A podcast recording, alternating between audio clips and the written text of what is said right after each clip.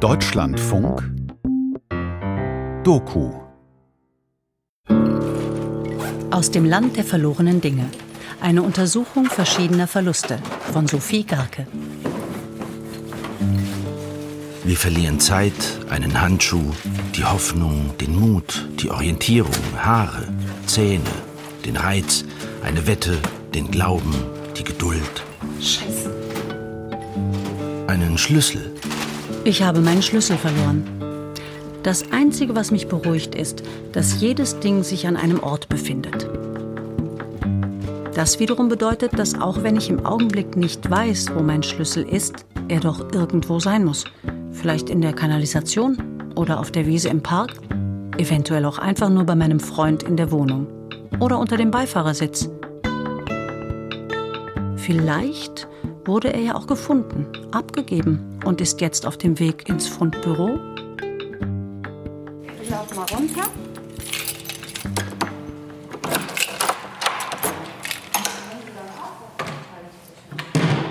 Ein Rundgang durchs Fundbüro Köln mit Leiterin Silke Heckmann.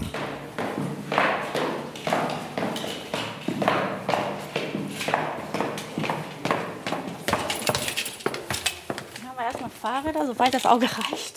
Es müssen 800, 900 sein, bestimmt. Also das ist immer so ein Durchschnittswert. Ne? Hier geht's weiter. Das kommt die nächste Versteigerung, ein komplettes Schlagzeug. Finde ich auch witzig.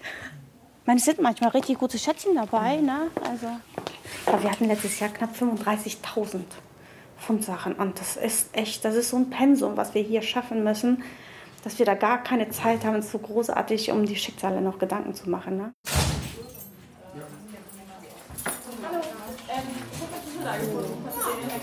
Hallo. Ähm, ja, also ich hatte schon mal angerufen. Ich habe leider nur jetzt einen von den vielen, die da dran sind. Ähm, also beziehungsweise zwei, weil nur von meiner Wohnung jetzt den Ersatzschlüssel. Genau, und dann ähm, können wir so Das Schlimme ist, dass ich an dem Tag, als ich den Schlüssel verloren habe, wirklich quer durch Köln unterwegs war und keine Ahnung habe, wo ich.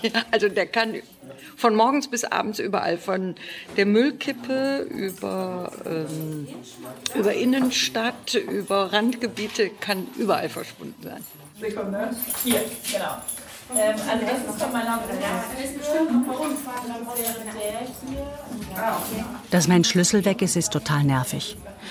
Während ich so im Fundbüro vor der einmal zwei Meter langen Wand stehe, an der hunderte mit Funddatum markierte Schlüssel hängen, geht dauernd krachend die Tür auf und zu. Suchende, Hoffende kommen herein und mit jedem verlorenen Ding ist eine Geschichte verbunden. Denn oft verschwindet nicht nur ein Gegenstand, sondern mit ihm etwas Immaterielles. Nach einem bestimmten Anhänger, den ich an meinem Schlüsselbund habe. Das ist eine Silberplatte mit diesem heiligen Christophorus. Gehörte meinem verstorbenen Vater. Und dann ist es dieses Immaterielle, nach dem wir suchen. Der Gedanke beschäftigt mich. Mein Schlüssel ist vielleicht im Fundbüro, aber wenn ich zum Beispiel die Hoffnung verliere, wohin verschwindet die? Wo suche ich die? Am Leben zu sein bedeutet Verluste zu erleben. Man kennt weder Zeit noch Ort, an denen sie einem widerfahren werden, aber dass sie kommen, ist gewiss. Je länger man am Leben ist, umso sicherer weiß man darüber Bescheid. Wir versuchen uns davor zu schützen, mit Ritualen, Glücksbringern, Hygiene und Kontrolle, Aberglauben. Wir lassen uns die Zukunft orakeln und entkommen dem Gedanken an die Vergänglichkeit zum großen Teil mit Hilfe unserer Alltagsgeschäftigkeit. Nichtsdestotrotz verlieren wir. Ich persönlich habe keine große Lust, irgendwas zu verlieren, wenn ich ehrlich bin. Ich möchte weder mein Geld verlieren, noch die Liebe zu anderen Menschen, noch, äh, sondern nein, Verlust nicht. Also Leben heißt auch irgendwie festhalten und es heißt auch anhäufen natürlich. Und also beliebt sein und, und wir alle streben so ein bisschen nach Sex und Macht, also wenigstens Einfluss und einer Bekanntheit, einem Ruhm. Unsere Sprache ist angefüllt mit Verlusten. Redewendungen, die Objekte und bestimmte Zustände betreffen. Die Freiheit kann verloren gehen oder der Glaube, auch der Mut ebenso wie die Angst. Andererseits, an Erfahrung gewinnt man, aber niemand würde sagen, sie ging mir verloren. Auch schlechte Eigenschaften müssen bewusst abgelegt werden. Sie kommen nicht einfach so abhanden. Aber warum eigentlich nicht? Hier beginnt meine Suche. Verlieren. Einen Schlüssel, das Gleichgewicht, einen Menschen, die Freiheit, einen Prozess, die Fassung, das Gedächtnis, den Humor. Ja, wir reden voll Lust, ich bin dabei. Wie lange hättest du die Antworten gern? Entweder stundenlange Monologe oder eher so nicht? Nee, wirklich. Das lass ich dir. Also Okay. Das ist ein Fehler, das Das weißt ist ein Fehler. du. Ja. Platon sagt. Oder gerne nochmal, jo, weißt du? Stille. Okay, also rein technisch laufen wir schon, Peter. Rein technisch laufen wir schon. Inhaltlich Also, nachvollziehbar. inhaltlich. Wann Kommt immer du jetzt. möchtest.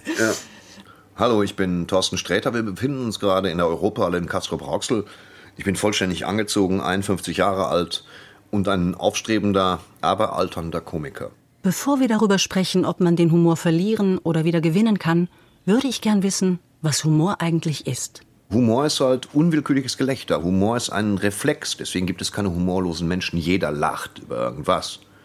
Bei den nicht so guten Menschen ist es oft nicht frei von Gehässigkeit, aber jeder lacht über irgendwas. Und Humor ist neben dem Gruseln beispielsweise oder der tiefen Trauer, äh, das sind unmittelbare Gefühle, die du auch schlecht in den Griff kriegst. Wer schon mal versucht hat, nicht zu weinen oder in dem Moment jetzt hier nicht zu lachen, der weiß, was ich meine. Thorsten Sträter kennen viele vor allem als den lustigen Mützenmann, der mit Begeisterung für die absurden Dinge des Lebens in Fernsehshows und auf der Bühne präsent ist. In Interviews als Schirmherr der deutschen Depressionsliga und bei seinen Auftritten setzt er sich außerdem mit seiner eigenen Depression auseinander und wirbt für die gesellschaftliche Entstigmatisierung der Erkrankung. Was sind Momente, in denen ein Komiker wie er seinen Humor verliert? Ich verliere den Humor nicht in Krisen, sehr wohl aber bei Trauerfällen. Wenn Menschen weg sind, wie meine Mutter, dann, also man trauert schon schlimm. Trauer ist ja auch wirklich dieses absolute Gefühl der Hilflosigkeit. Und dann setzt der Humor aus, schleicht sich aber als so ein schwarzes, düsteres, garstiges Ding wieder ein. Man hat doch auch immer wieder bizarre, schwarzhumorige Anwandlungen, selbst in den schlimmsten Situationen. Und was hilft ihm, um mit diesem Verlust und der Trauer umzugehen? Ich habe diesen einen Moment gefunden, der größer ist als die Trauer, so komisch wie das klingt, nämlich wenn da 400 Leute sitzen oder 2000, die jetzt unterhalten werden möchten, was ich zu 100 Prozent verstehe. Ich höre oft, dass Leute mir sagen, Mensch, ey, nach so einer scheiß Woche konnte ich endlich mal drei Stunden abschalten. Ja, genau wie ich. Dafür ist es wahrscheinlich gut. Und ich stellte mal fest, wenn ich auftrete, nehme ich mir davon eine Auszeit, von jeder Trauer und immer auch von jedem Zweifel. Und dann trete ich auf und mache Quatsch und erzähle Geschichten. Und ähm, in dieser starken Trauerphase war das so, dass ich Abende gehabt habe, die dreieinhalb Stunden lang waren, weil ich keine Lust hatte, meine Ruhephase im Kopf zu unterbrechen und wieder nach Hause zu gehen. Und der verlorene Humor, wo ist der dann hin? Man verliert den Humor nicht, der Humor setzt aus. Das heißt, der Humor macht eine Pause, als würde man eine Aufnahme stoppen oder ein Band stoppen, bis man ihn dann wieder anschmeißen kann. Den Humor kann man nicht verlieren, glaube ich. Ich glaube, es ist das Rüstzeug, das einem mitgegeben wird. Die Ausprägung ist entscheidend. Trotzdem kann es mir unmöglich sein, in einem Gespräch mit einer mir unbekannten Person irgendwas Witziges zu sagen, irgendein Bonbon zu bringen, irgendwie irgendwas Schlagfertiges zu erwidern oder generell auch einfach nur zu lächeln. Humor hilft. Es macht es halt erträglicher. Es ist wie, wie eine wie ein Liquid, das dein Leben ein bisschen verdünnt und ein bisschen besser, ein bisschen rutschfähiger macht quasi. Humor befreit, keine Frage.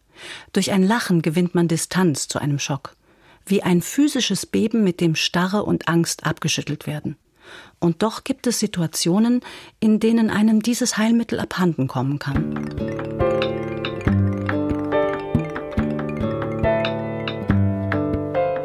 Da war kein Platz für Humor. Ich glaube, sonst wäre es auch gar nicht so weit gekommen, wenn dieser, wenn dieser Schritt noch möglich gewesen wäre, sich zu hinterfragen. Jens, Schauspieler und Nachhilfelehrer aus Plauen. Er erlebte wiederkehrende psychotische Phasen. Ein Zustand, von dem es umgangssprachlich heißt, jemand verliere den Verstand. Sich zu abstrahieren, sein Verhalten zu abstrahieren, das Denken zu erforschen, was da gerade passiert. Genau das passiert ihm nicht mehr. Ja, und dadurch schließt sich der Humor auch aus. In the film itself, I think we stayed clear from humor because it's Im Film selbst haben wir auf Humor verzichtet. Menschen, die mit dem Thema zu tun haben, würden diesen Humor wahrscheinlich schätzen, weil sie wissen, wie schwer es ist, mit all dem tagtäglich zu leben. Und dann tut es einfach gut, wenn das jemand einen Moment lang nicht so extrem ernst nimmt und einen Scherz macht. Weil dieser eine Scherz wird nichts daran ändern, wie die Dinge am Ende ausgehen. uh, the outcome of events. Claudio de Oliveira Marquez, Dokumentarfilmer aus Amsterdam. Nach dem Freitod einer Freundin befasste sich in seinem Kurzfilm An Unforgettable Farewell von 2017 mit dem Thema Selbstmord. Behind the scenes there there have been a lot of horrible jokes. Jokes that I, that I hinter den Kulissen gab es jede Menge schreckliche Witze, Scherze, die ich nicht wiederholen möchte, weil sie einfach nur in den damaligen Kontext und die damalige Zeit zwischen mir, meinem Kamera und meinem Soundmann passen. Wir drei sind enge Freunde. Mein Kameramann war auch in der Silvesternacht dabei. Nach acht Stunden Dreh steigst du wieder in den Bus, um zurück nach Amsterdam zu fahren, und dann brauchst du das. Du musst das alles irgendwie relativieren und mit ein paar dummen Scherzen über Tod und Selbstmord wieder ins Gleichgewicht bringen. Ich glaube, andernfalls würde man selbst depressiv werden.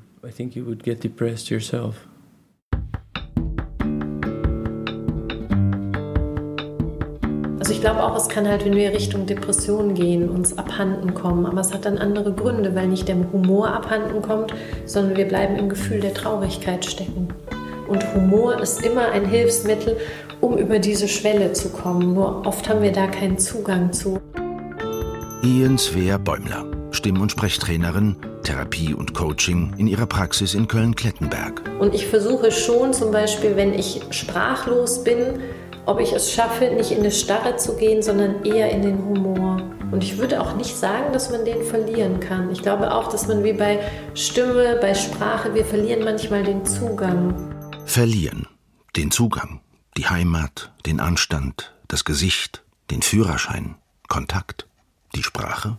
Also ich glaube, dadurch, dass ich eben genau früh mit einem Tod konfrontiert war mit einem relativ plötzlichen von meinem Vater und ich da vorher natürlich als Kind, also ich war neun, mir nie Gedanken gemacht habe, war ich schon sehr schnell mit was sehr Existenziellem sozusagen konfrontiert.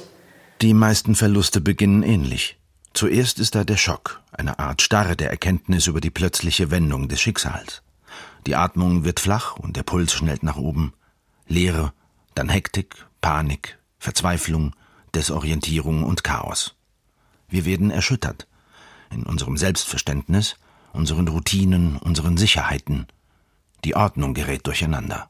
Meine Strategie als Kind war, weil das so überwältigend war und natürlich auch alle meine Familienmitglieder betroffen waren und ich deren Schmerz auch noch spüren und hören konnte, so zu tun, als ob nichts wäre. Genau, das ging natürlich nicht so lange gut. Und ich war so sprachlos, dass mir meine Sprache abhanden kam und meine Stimme abhanden kam, dass ich das nicht mehr in Worte fassen konnte. Das heißt, ich hatte zwar noch eigentlich meine Sprache, aber ich konnte teilweise mit bestimmten Menschen und in bestimmten Situationen nicht mehr sprechen. Mir fällt auf, dass oft der erste Verlust eine Reihe anderer Verlustreaktionen nach sich zu ziehen scheint. Und ich damit schon auch viele andere Dinge verloren habe, meine Selbstsicherheit, mein Glauben, dass es ganz normal ist, dass man in einer gesunden Familie sozusagen aufwächst, dass es mein Recht ist, einen Vater zu haben und sicherlich auch die Gefühle teilweise abhanden kamen weil ich das gar nicht in dem Moment verarbeiten konnte.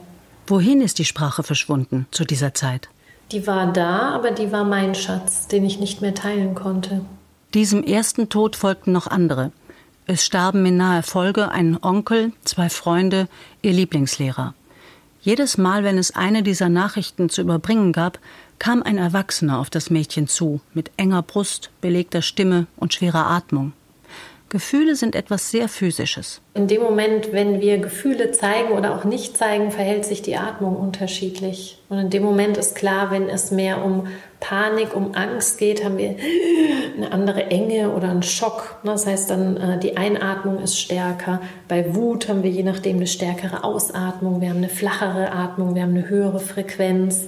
Aus dieser frühen, überfordernden Konfrontation mit dem Tod die zunächst in Sprachverlust, Hemmungen und Blockaden mündete, wurde über die Jahre ein instinktives Interesse für alles, was menschliche Kommunikation und Kontakt ausmacht. Also was mich, glaube ich, schon eben sehr fasziniert, sind diese magischen Momente. Wie schaffen wir es, gut miteinander in Kontakt zu kommen? Weil wenn das gelingt, und wir kennen alle diese Momente, wenn das gelingt, weil man plötzlich kurz sich über ein Thema ausgetauscht hat und so miteinander in Schwingung kam. Und das ist magisch. Und wir kennen auch alle, wenn wir fürchterlich scheitern. Und es liegt schon meistens daran, dass wir alle heftige Schutzmechanismen haben, dass wir alle Verletzungen, Verluste und so weiter erlebt haben und uns dadurch versuchen zu schützen. Und dieser Schutzmechanismus, der stört den Kontakt. Weil wir sprechen dann ein bisschen künstlicher und klingen auch komisch und das können alle unbewusst wahrnehmen. Das ist gemeine, dass wir da alle Experten sind. Eine besondere Sensibilität und Kompetenz in einem Bereich resultiert oft aus Krisen, Verlusterfahrungen oder Verletzungen, denen wir uns gestellt haben. Aber nicht immer gelingt das. Oder es braucht weit mehr Zeit als gedacht. Überforderung, Desorientierung, Schuld und Scham stellen sich uns in den Weg.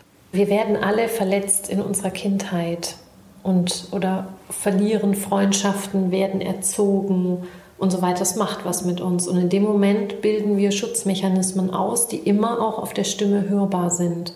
Und meistens geht es darum zu gucken, was ist eine Art Urverletzung, weil dann können wir leichter verstehen, wie wir es aufheben können und dann aber eben auch es zuzulassen, was an Gefühlen da war und was es braucht, dass wir da wieder flexibler aus diesem Overacting kommen oder aus der Hemmung kommen. Und dabei ist immer wichtig, dass derjenige Raum hat sozusagen und da kein Zwang dahinter ist.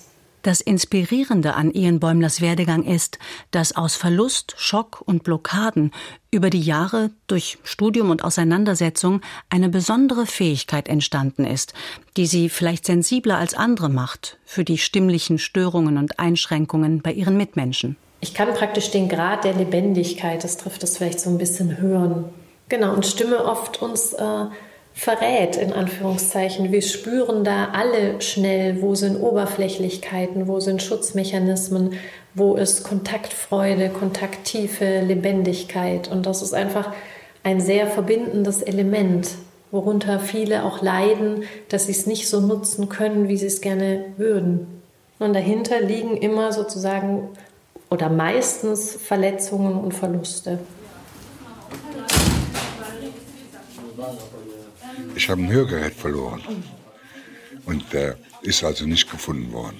Das ist ja nun so ein kleines Teil, das ist also nicht, ist nicht mehr aufgetaucht. Das ist ja ein, ein mini kleines Gerät. Ich habe es ja hier am Ohr stecken. Das kann auch irgendwo hingefallen sein, irgendwo. Äh, das ist im Agnesviertel, da ist es auf jeden Fall äh, verloren. Aber wo es da ist, also das kann ja also nicht sein. Verlieren das Gehör, die Beherrschung, das Interesse, den Respekt, einen Laptop. Verloren oder gefunden? Gefunden. Es war auf einer Veranstaltung und ja, war das über und dann habe ich gesagt, ich bring's zum Fundbüro. Genau, ich wollte mal fragen, ob es noch da ist und das halbe Jahr ist jetzt um und ja, es ist Elektrozeug, genau. Gibt ein ehrlicher Finder eine Sache ab, diese wird aber vom Eigentümer nicht abgeholt, dann kann dieser Finder die Sache nach sechs Monaten gegen eine kleine Verwaltungsgebühr im Fundbüro entgegennehmen. Meine Schwester wird sich wahrscheinlich freuen, weil ähm, ihr Laptop kaputt ist. Ich bin gut versorgt, aber mal gucken. Ja. Und verloren? Die Liebe.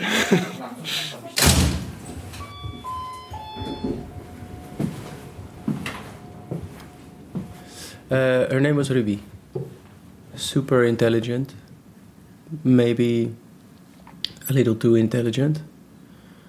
Very, very empathic. Ihr Name war Ruby, super intelligent, vielleicht etwas zu intelligent, sehr empathisch.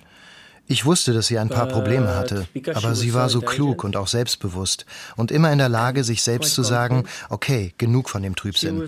Ich bin wieder fröhlich. To tell herself that, you know, she's been sogging enough and, and uh, let's be happy again.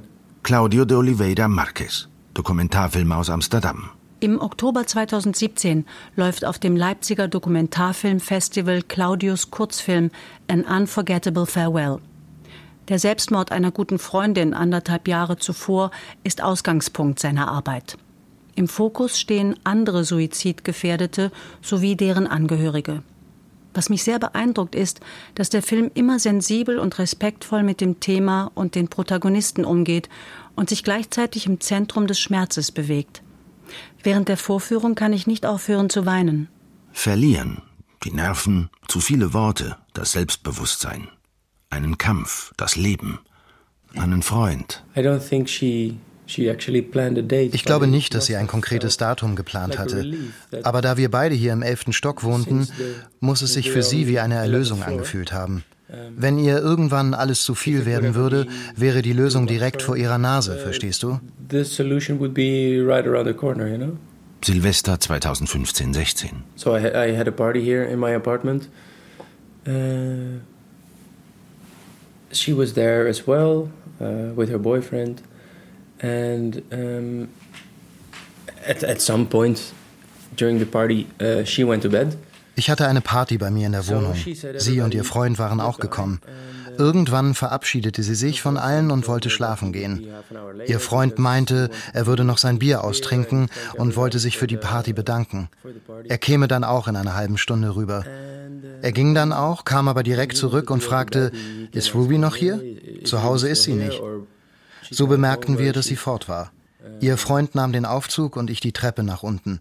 Wir dachten, vielleicht ging es ihr nicht gut und sie ist vor die Tür gegangen, um ein bisschen frische Luft zu schnappen. Rückblickend erscheint das komisch, denn sie hatte ja einen Balkon, um an die frische Luft zu gehen. Aber es ist einfach das Letzte, womit du rechnest. Unten angekommen fand ich ihren Körper und rief den Notarzt. Which is uh, weird when you look back at it, because she had a balcony to get some fresh air, but you, you don't, like it's the last thing you expect. Um, yes, when, when I came down, I, I, I found her body and uh, I, I called uh, the emergency services. Es gab keinen Brief, keine Nachricht für irgendjemanden. Basically everything started with why. Like I, I, I thought we were super good friends. Why, you know, couldn't you trust me with this? Jede Frage begann mit warum. Ich dachte, wir wären super gute Freunde. Warum hast du mir diesen Gedanken nicht anvertraut? Natürlich verstehe ich, dass ich auf jeden Fall gesagt hätte, tu es nicht. Also ist klar, warum sie mir nichts gesagt hat. Auf einer rationalen Ebene versteht man das irgendwie, aber emotional ist es schwer zu verzeihen oder nicht mehr wütend zu sein. Im Grunde war alles offensichtlich.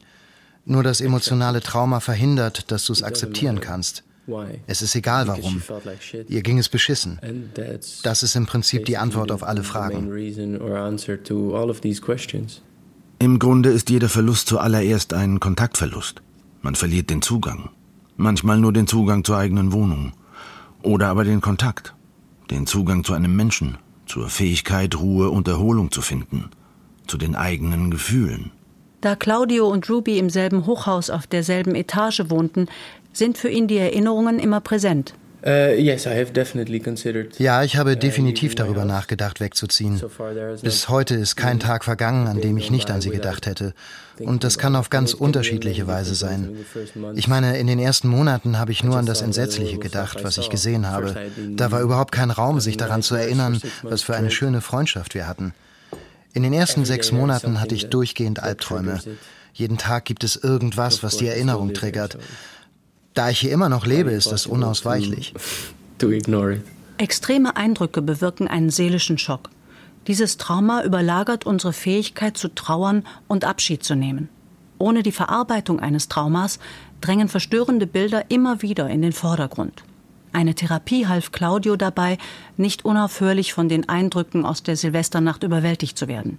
Andere Gefühle und Reaktionen bleiben lange Zeit für ihn schwer kontrollierbar.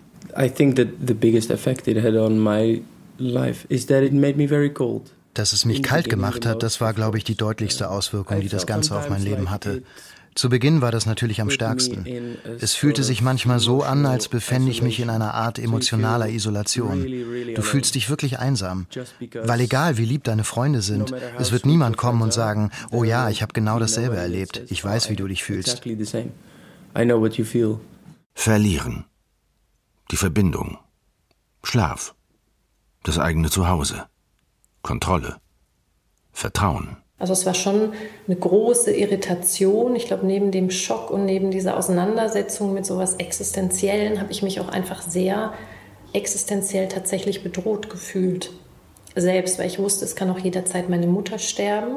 Was passiert dann mit mir? Also ich hatte immer mehr Angst, dass viele Menschen um mich herum sterben, als dass ich irgendwie Angst hätte, ich sterbe selber. Es ist nicht so, dass ich plötzlich Angst gehabt hätte, jeder könnte von einem Hochhaus springen. Aber du hast schlicht keine Kontrolle über dieses Gefühl. Es ist einfach so, dass das Trauma ab dem Moment bestimmt, wie dein Leben aussieht. Bei mir bedeutete das, dass ich mich bei neuen Leuten auf keine persönlichere Ebene eingelassen habe. Uh, einfach, um für mich einen Sicherheitsabstand zu wahren. Und auch bei Freunden, die sich Sorgen um mich, um meinen Zustand machten. Ich habe ihnen immer gesagt, es ginge mir gut, auch wenn das nicht stimmte. Uh, and friends too, who, who might have been worried about me or my well-being. Uh, yes, I, I always told them that I was doing good, even when I wasn't. Und das macht aber einsam. Einsam, es wird härter, es sind mehr Blockaden da, es ist nicht das Verbindende. Alles andere, genau, ist ein, ein weicheres Gefühl und eine Verbindung. Sowohl Ian Bäumler als auch Claudio d'Oliveira Marquez haben einen ähnlichen Weg gewählt, um mit der Hilflosigkeit, der Trauer und dem Schock umzugehen. Beide haben sich in ihre jeweilige Verlusterfahrung noch mehr vertieft. Dies ist eine Möglichkeit, etwas Distanz zu gewinnen, wieder handlungsfähig zu werden und das Gefühl von Kontrolle zurückzuerlangen. Because it was my film, I dass es mein eigener Film war, hat mir geholfen, eine Art professionelle Distanz aufrechtzuerhalten. Zu meinen Charakteren, den Inhalten, all den Geschichten. Aber gleichzeitig habe ich natürlich alles gehört und auch in mich aufgenommen. Ich konnte spüren, dass es mir gut tut, dem Ganzen nicht aus dem Weg zu gehen. Jeden Tag von mir zu fordern, irgendetwas über das Thema zu lesen oder anzuschauen, das hat mir am Ende sehr geholfen. And yeah, in the end, it helped a lot. Was ist die letzte Erinnerung an Ruby? Her giving me three kisses here in my neck, just before she went to bed. Wie sie mir drei Küsse gibt, hier auf meinen Hals, kurz bevor sie zu Bett ging. Wir sind wirklich gute Freunde gewesen aber sie hat mir nie einen Kuss gegeben. Es war mitten auf der Party, also habe ich nicht so darauf geachtet.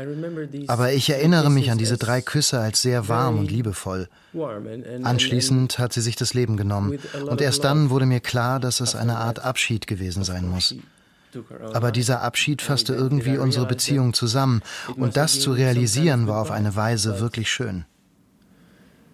But this goodbye uh, summarized our relationship in three kisses, and that that was really beautiful in a way to to notice. Auf meine Frage, ob er sagen würde, Rubys Selbstmord sei sein größter Verlust gewesen, antwortet Claudio, es war der verrückteste Verlust. Was war dann sein größter Verlust, wenn man das überhaupt so kategorisieren kann? I think eight or nine years ago, uh, she she had a psychosis out of meine Schwester. Vor acht oder neun Jahren bekam sie wie aus dem Nichts heraus eine Psychose. Sie hatte nie Drogen genommen, keinen Alkohol. Also gab es keinerlei offensichtlichen Grund. Sie hat sich nie erholt. Bis heute lebt sie in einer Psychiatrie, wo man sich wirklich gut um sie kümmert. Aber nichtsdestotrotz, wenn du ihr in die Augen schaust, ist es körperlich meine Schwester. Aber man sieht, dass die Schwester, mit der ich aufgewachsen bin, aus ihrem Inneren verschwunden ist. Sie hat einen sehr leeren Blick. Das ist definitiv mein größter Verlust. She has a very empty look in her eyes. Um, yeah, that's definitely my biggest loss.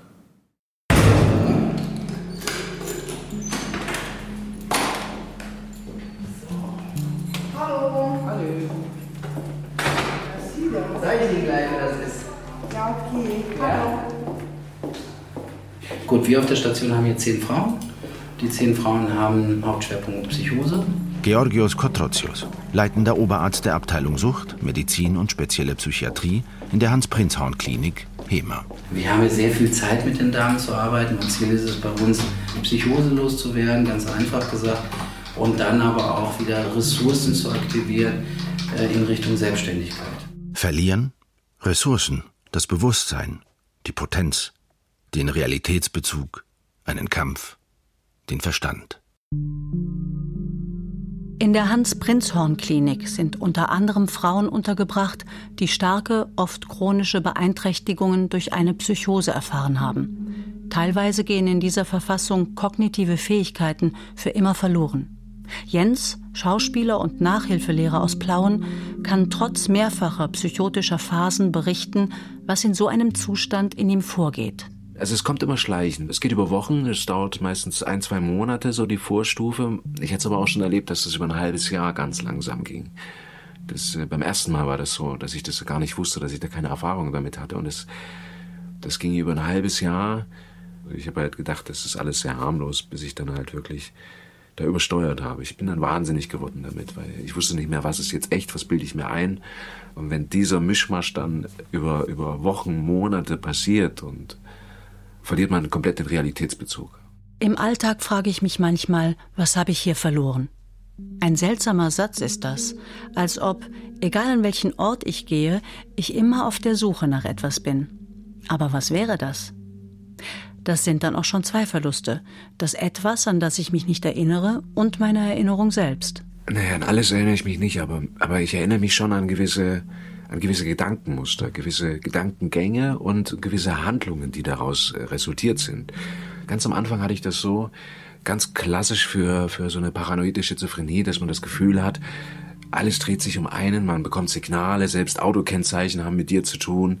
Im Fernsehen äh, kannst du Einfluss nehmen auf das, was sie sagen. Also dieses ganz klassische Ding, ja, das ist, das hatte ich am Anfang. Während einer Psychose entsteht eine Art chemisches Ungleichgewicht im Gehirn, das vor allem Neurotransmitter wie Dopamin, Serotonin oder Noradrenalin betrifft. Ein Effekt dabei ist, dass der Geist des Betroffenen nicht mehr zur Ruhe kommt. Das heißt also, innerhalb einer Psychose ist man so auf Alarmstation, dass da oben viel mehr los ist als sonst. Das ist natürlich auch die Gefahr, weil das äh, Systeme, die heiß laufen, überlasten irgendwann. Genau das passiert da eben. Das ist halt wie, wie in eine, du kommst in eine Kriegssituation und kannst den Krieg nicht mehr beenden und du steckst mittendrin. Und deswegen kannst du dich nicht runterfahren, weil der Krieg findet statt in dem Moment. Und äh, was eben nicht stattfindet, ist eben die, die Möglichkeit, wieder Frieden zu schließen. Innerhalb einer Psychose entwickelt der Betroffene eine Art Filterstörung. Wahrnehmungen werden nicht auf die gewohnte Weise sortiert und eingeordnet, sondern integriert in ein eigenes Gedankensystem aus wahnhaften Vorstellungen, imperativen Stimmen und Halluzinationen. Außerdem verlieren die Betroffenen mit andauerndem psychotischen Zustand unter anderem das Gefühl für Hunger, Durst und Schlaf. Ich bin erstaunlich, was für ein Energiepotenzial in mir vorhanden ist, wenn ich, wenn ich sowas erlebe, was ich da für Leistungen erbringe, wie weite Strecken ich zurücklege und laufe und laufe, wie, wie, wie lange ich schlaflos sein kann. Das, da bin ich jedes Mal drüber erstaunt, über meine Fähigkeiten, die ich eigentlich gar nicht so im Alltag, worüber ich mir gar nicht so bewusst bin. Ja, ich, was sind denn Ursachen für eine Psychose? Es mussten immer mehr mehrere Faktoren dann zusammenkommen, damit das, damit sich das wieder, damit sich das wieder einstellt, diese, dieser psychotische Zustand. Also es musste Stress auftreten, ja, Stress bei der Arbeit. Äh, es musste im emotionalen Bereich Schwierigkeiten geben. Also meistens ist noch immer jemand gestorben in der Zeit oder kurz davor oder und das kam auch immer mit hoch. Das, das ist so diese diese drei Sachen eigentlich. Es gibt einfach verschiedene Ursachen. Klar, die genetische Prädisposition, also die Fähigkeit, eine Psychose zu entwickeln, kann vererbt werden, aber nur die Fähigkeit, das heißt nicht, dass man dann wirklich eine kriegt. Und dann ist es praktisch multifaktoriell. Stress, äh, Live-Events, kann aber auch dann wirklich ein Trauma als negativer Live-Event sein, kann aber auch ein positives Live-Event sein. Also es gibt auch Psychosen, wir hatten in Düsseldorf einen, der hat den Lotto gewonnen, hat eine Psychose gekriegt plus alle Suchtreaktionen, suchtbedingten Reaktionen nach psychedelischen Mitteln, aber auch nach THC. Ne, also Hungerzustände können dazu führen, also auch ja, oder eine Schilddrüsenüberfunktion kann auch dazu führen, dass man eine Psychose vorübergehend kriegt. Deswegen sagt man eigentlich multifaktorielles Modell. In Jens Warnzuständen spielt immer Krieg eine Rolle. Komplizierte Missionen werden zu seinem Auftrag. Wie kommt man da wieder raus? Ach, Handschellen und ein paar Polizisten sind bis jetzt immer gut gewesen. Nee, also, also was hilft? Ähm, es ist wirklich so, dass es ein paar Menschen gibt in meinem Leben, die mich immer umgeben. Also bisher waren das äh, meine Eltern und Freunde, dass ich eigentlich auf deren Rat höre. Ja, wenn da gesagt wird, du solltest dich jetzt behandeln lassen, der Punkt ist erreicht, das hat in der Hälfte der Fälle bisher geklappt. Es gab auch schon Fälle, wo es nicht geklappt hat, weil man zu sehr in seiner Mission gesteckt hat, als dass man diese Hinweise der Zivilisten, die nicht mit drin stecken, nicht so richtig ernst nehmen kann. In diesen Fällen kam erst Hilfe zum Einsatz, wenn er physisch vollständig erschöpft war, dehydriert und mürbe vom Schlafentzug. Einmal wirft er eine Scheibe ein und erstattet Selbstanzeige, um auf sich aufmerksam zu machen. Die Beamten bringen ihn in die Psychiatrie. Das, was immer als erstes passiert ist, man wird total sediert. Ja, weil, weil in dem Zustand herrscht so eine Mischung aus, ich möchte mir helfen lassen oder ich möchte sofort abhauen und flüchten, ja. Also man wird dann sediert, ja. Das heißt, man ist über zwei, drei Tage einfach völlig, ähm, völlig unter Medikamente und hat ähm, keinerlei äh, Gedanken mehr, weil man eigentlich nur noch vor sich hin döst und äh, es gibt dort im Prinzip ähm, die Variante, dass man bloß äh, in die psychische Notaufnahme kommt, so dass man sediert wird. Und dann wird versucht, das äh, auf Medikamenten, auf ein gewisses Medikamentenpegel einzustellen. Und wenn das irgendwie stabil ist, wird man entlassen. Das ist die undankbare Variante fürs Gehirn, weil damit kann man das nicht aufarbeiten, was da vorher passiert ist. Ja. Es gibt aber auch die Variante, dass man mit einem Psychologen spricht, dass der merkt, dass da, dass da Sachen für, Unterbewusstsein präsent sind, dass die wie in einem Vulkan schlummern und äh, immer mal zum Ausbruch kommen. Ja, was aber die Wahrheit ist, dass man irgendwann abgestempelt ist, im wahrsten Sinne des Wortes, und äh, die Krankheitsakten dann halt ein klares Bild ergeben und äh, sich dann keiner mehr die Mühe macht, da nochmal nachzuforschen. Das passiert beim ersten und beim zweiten Mal, aber wenn man ein drittes, viertes Mal hat, dann, dann passiert es nicht mehr. In der Hans-Prinzhorn-Klinik in Hema erlebe ich ein sehr intensives, langfristiges Betreuungsverhältnis. Allerdings sind die Patientinnen hier in einem ganz anderen Zustand und unter anderen Voraussetzungen untergebracht worden. Georgios Kotrozios sieht Probleme an anderer Stelle. Wir brauchen eindeutig viel mehr Psychiater, eindeutig viel mehr Psychologen. Der ähm, bürokratische Apparat wird immer größer. Das heißt, man ist äh, meistens beschäftigt damit, äh, ordentlich zu dokumentieren und dadurch fehlt die Zeit, mehr mit dem Patienten sich zu beschäftigen und ein Mensch, der praktisch täglich seinen Stress bewältigen muss und dann noch in diese Konfliktkluft gerät, ich habe eine Psychose und möchte wieder zurück, für den wird hier dieser Bewältigungsdruck hier nicht weniger werden, der wird hier größer werden. Weil er sieht ja immer sich damit konfrontiert, meine Ressourcen sind nicht mehr das, was sie mal waren. Viele Betroffene erleben Einbußen in ihren Fähigkeiten und Stressresistenzen. Es besteht die Gefahr der Chronifizierung, was unter anderem bedeuten kann, dass keines der verschiedenen Medikamente mehr anschlägt und der psychotische Zustand dauerhaft wird. Auf der anderen Seite haben Psychopharmaka immense Nebenwirkungen und deren Vergabe und Dosierung wird in Fachkreisen durchaus kontrovers diskutiert. Die Spanne zwischen den psychotischen Erscheinungsformen und Erkrankungsgraden ist groß.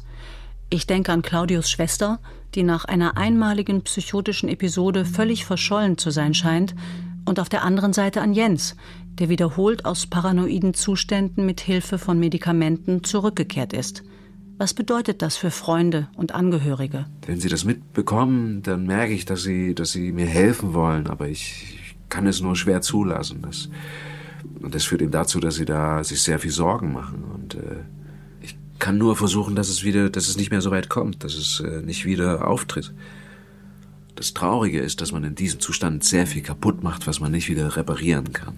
Also zwischenmenschlich, dass man Menschen verkrault, die einem wichtig sind, wobei diejenigen, die einem wirklich äh, nahe liegen oder die, zu denen man wirklich einen guten Kontakt hat, dass die einem das verzeihen und dass dies verstehen. Es braucht Zeit, es braucht sehr viel Zeit, aber am Anfang hat man das Gefühl, man hat einfach alles kaputt gemacht. Das ist das Traurige. Vielleicht würde es ja helfen, wenn jeder hin und wieder den Verstand verlieren würde. Also was, was wahrscheinlich da passieren würde, ist, dass man einfach toleranter damit umgehen würde und dass man dann auch äh, viel mehr Verständnis für solche emotionalen Zustände hätte. nee, Spaß ist es nicht, aber es ist auf, auf jeden Fall ähm, man fühlt sich sehr lebendig in dem Zustand. Also wenn man einfach viel zu tun hat, ja. Die, die Missionen sind sehr aufwendig, also man kann da nicht vom Fernseher sitzen. Das ist, äh, man muss dann schon rausgehen und äh, ja, das ist, das ist nichts für Stubenhocker.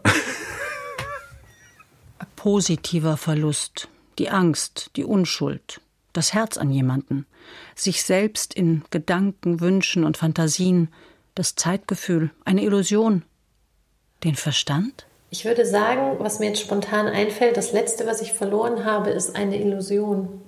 Und da ist ein bisschen Schmerz mit dabei, aber auch ein bisschen Freude. Weil ich weiß, ich muss nicht nochmal tun. Da gewinne ich keine Freude. Es lohnt sich nicht dafür, Zeit meines Lebens zu investieren.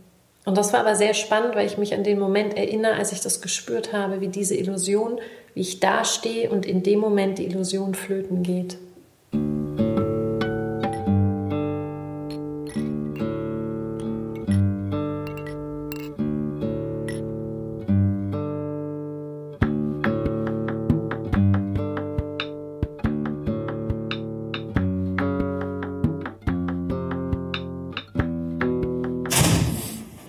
Ja, mein Rucksack, den ich verloren habe, vor circa zwei Wochen, mit sämtlichen Unterlagen ja, und private Dinge. Ne? Ja, zum Beispiel Bilder von meinen Kindern. Wenn ich ganz ehrlich bin, ich habe auf der Straße gelebt. Und der Rucksack hat mich überall begleitet, hier in Köln. Habe gute und schlechte Zeiten erlebt. Bin jetzt nicht mehr auf der Straße, aber den Rucksack habe ich trotzdem behalten und jetzt wiedergefunden. Gott sei Dank. Ich bin eigentlich nicht hier aus Köln. Ich komme unten aus dem Niederrhein. Bin jetzt wegen der Frau hier hingezogen und sie hat mich, sehr, dann ist er. Sie hat mich sehr oft zurechtgewiesen. Sag doch mal was, Schatz. Was? Was soll ich schon sagen? Ich? Ja. Ach nee. Ja. Und wo haben Sie ihn gefunden? Auf der Straße. nee, nicht im Fundbüro. Was? Jetzt habe ich keinen Ausweis. Ja, nicht ohne, ohne Ausweis kriege ich das nicht. Ja, genügt meinen Ausweis. Ich habe aber. In einem Traum vor einiger Zeit fallen mir alle Zähne aus. Ich fühle mich entstellt, hässlich, angreifbar.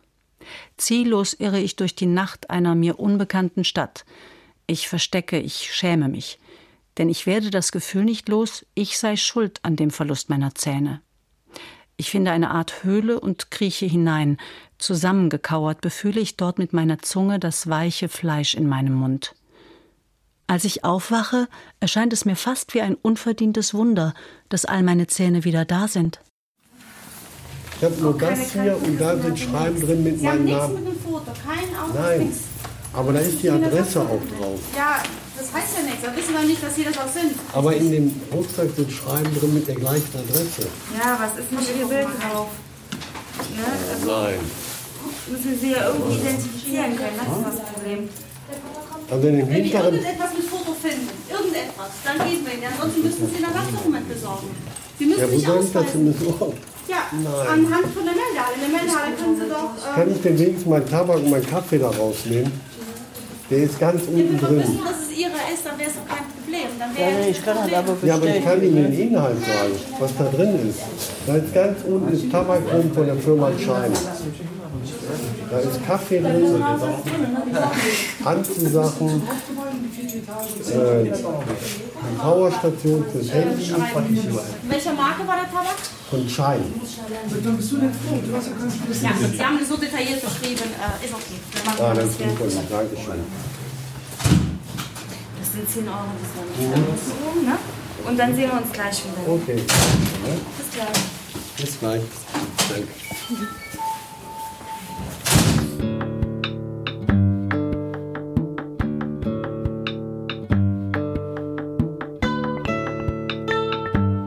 Das perfide am Verlieren ist der aktive Kern, der im Wort selbst steckt. Ich habe verloren. Damit geht es um die Verantwortung für den Verlust und um Schuldgefühle. Denn diese Verantwortung bedeutet, dass der Verlust etwas mit mir zu tun hat, dass ich es hätte verhindern können und das obwohl Verlust immer dann passiert, wenn ich gar nicht daran denke, es also unmöglich zu verhindern gewesen wäre. Und doch behauptet dieser aktive Kern, ich hätte Einfluss nehmen können. Und ich kann eventuell zurückgewinnen, was verloren ging. Vielleicht ist das etwas Gutes am Verlieren oder eben Fatales, denn es macht es uns umso schwerer loszulassen. Was ist dann das Positive am Verlieren? Vielleicht ist das einzig Gute, was man einem Verlust zugestehen kann, dass man geerdet wird. Dass man zurückgeworfen wird in all seinen Vorstellungen, Erwartungshaltungen und Flausen im Kopf, weil man plötzlich äh, mit etwas Existenziellem zu tun hat, was man die ganze Zeit ausgeblendet hat, dass sowas passiert. Vielleicht könnte man fast sagen, dass, dass man sich durch Verlust lebendiger fühlt, weil Wir leben nicht in einer perfekten Welt. Das Leben ist nicht perfekt. Man kann das Leben nicht durchgestalten nach Plan. Man kann nicht sagen, ich mache jetzt einen Fünfjahresplan und das funktioniert so. Es gibt so diesen lustigen Spruch, den ich immer mal wieder anbringe. Wenn du Gott zum Lachen bringen willst, dann erzähl ihn von deinen Plänen. Verlust ist unerwartet. Sonst wäre es kein Verlust. Sonst könnte man sich darauf einstellen. It had a lot of good things. Well, first of all, es hat sehr viel Gutes gehabt. Zunächst einmal hat es meine Geduld trainiert, dem eigenen Gehirn zu vertrauen, dass es in der Lage ist, in kleinen, anfangs unmerklichen Schritten voranzukommen. Aber wenn du geduldig bleibst, kommt irgendwann der Punkt ein oder zwei Monate später, an dem du zurückschaust und einen Fortschritt feststellst. Wenn etwas Schlimmes passiert, sagen die Leute immer, die Zeit wird alle Wunden heilen. Und das erste Mal denkst du, halt die Klappe, das ist das Letzte, was ich jetzt hören will. Aber wenn sowas zum zweiten Mal geschieht, dann weißt du, dass die Zeit die Wunden heilt. Und es wird einfacher, sich zurückzulehnen und beschissen zu fühlen und zu warten, bis es vorübergeht. Es gibt mir Selbstvertrauen, so eine verrückte Situation bewältigt zu haben. Es gibt nicht mehr viel, wovor ich Angst habe. Claudio d'Oliveira Marquez, Filmemacher. Unsere Verluste sind so unterschiedlich und prägen auf ihre Weise doch jeden.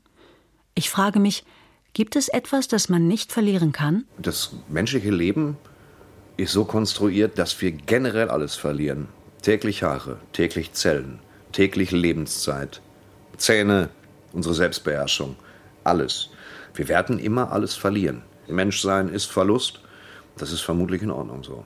Sonst würden wir uns alle hier massiv vor den Füßen stehen, das ist klar, oder? Thorsten Sträter, Comedian. Seine, seine Erfahrung, seine Geschichte, sein, sein, sein Lebenslauf kann man nicht verlieren das, was du erlebt hast, hast du erlebt. Das kann dir keiner irgendwie wegnehmen, auch wenn man das unterschiedlich interpretieren kann später oder werten kann. Aber das, was du erlebt hast, das, das gehört zu dir. Das ist deins dann. Ich glaube, das, was manchmal bei einem Verlust durchblinkt, das wäre wirklich das Einzige, was mir sofort einfällt, dass es ja selbst im schlimmsten Verlust manchmal kurz Momente gibt wie eine Art von Halt. Ich kann es nicht beschreiben. Ich kenne diese Momente und könnte jetzt nur sagen, ich kann fühlen, dass man das nicht verlieren kann. Ian Bäumler, Sprechtherapeutin. Zurück im Fundbüro in Köln, mein Schlüssel bleibt verschwunden. Aber was passiert mit all den Dingen, die gefunden werden, für die sich aber kein Besitzer mehr interessiert oder ausmachen lässt? Also wir machen das meistens so, eine Woche vorher fangen wir an, bereiten die Sachen vor. Eingeplant haben wir drei Stunden, je nachdem wie schnell wir sind, wie schnell wir die Fundsachen weg haben.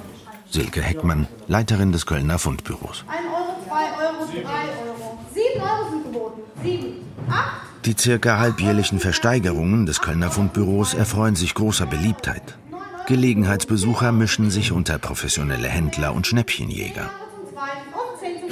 Hier verlassen nun die verlorenen Dinge abermals einen Ort, werden Besitz von jemand anderem, reisen weiter.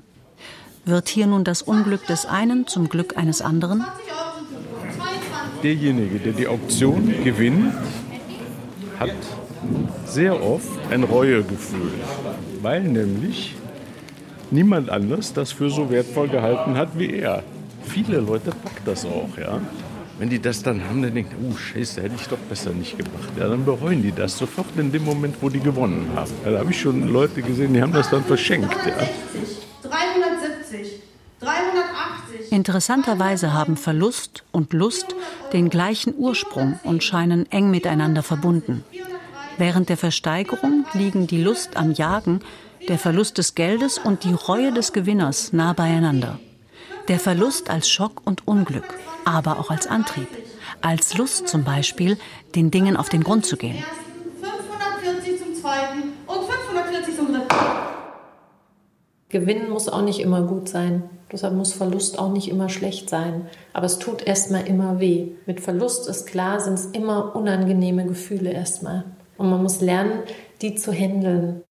Etymologisch gesehen gehen sowohl Verlust als auch Lust auf das Wort los zurück und damit vielleicht auf das, was uns oft am schwersten fällt, etwas loszulassen. Wir finden uns damit ab. Wir können auch versuchen, uns nicht damit abzufinden und sterben dann anschließend. Das ist ja dann auch ärgerlich, weil wir ja selber auch einem Verfallsdatum unterworfen sind. Wir müssen uns mit unseren Verlusten abfinden. Aber wann ist eigentlich etwas wirklich fort? Thorsten sagt, der Humor ruht. Ian war der Meinung, ihre Sprache war da als ihr Schatz, den sie aber nicht mehr teilen konnte. Und für Claudio vergeht kein Tag, an dem er nicht an Ruby denkt. Ich folge Ians Gedanken. Das, was uns zu schaffen macht, ist der verlorene Kontakt, der unverstellte Zugang zu etwas oder jemandem. Mit diesem Getrenntsein müssen wir leben lernen. Wenn Schock und Chaos sich gelegt haben, wenn wir uns einfinden in unser durch den Verlust verändertes Leben, was bleibt dann?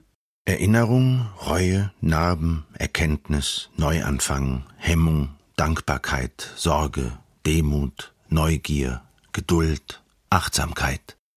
Yes, I have a ritual. Up until today. Ja, ich habe bis heute ein Ritual. Jeden Tag, wenn ich das erste Mal das Haus verlasse, nehme ich die Treppe anstatt den Aufzug. Es ist eine seltsame Angewohnheit. In der Silvesternacht bin ich die Treppe runtergelaufen, um zu sehen, ob Ruby dort ist. Ich lief immer weiter nach unten, bis ich sie schließlich im Hof fand. Und dieser Weg ist eine seltsame Art, sich ihr ein bisschen näher zu fühlen. Das ist kein trauriger Gang. Es fühlt sich gut an, den Tag bewusst zu beginnen.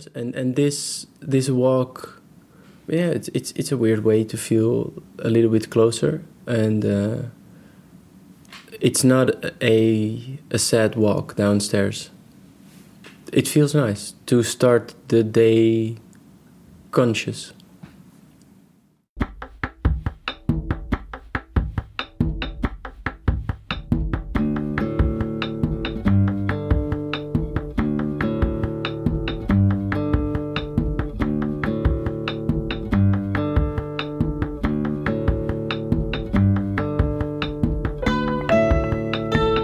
Das war Aus dem Land der verlorenen Dinge, eine Untersuchung verschiedener Verluste von Sophie Garke.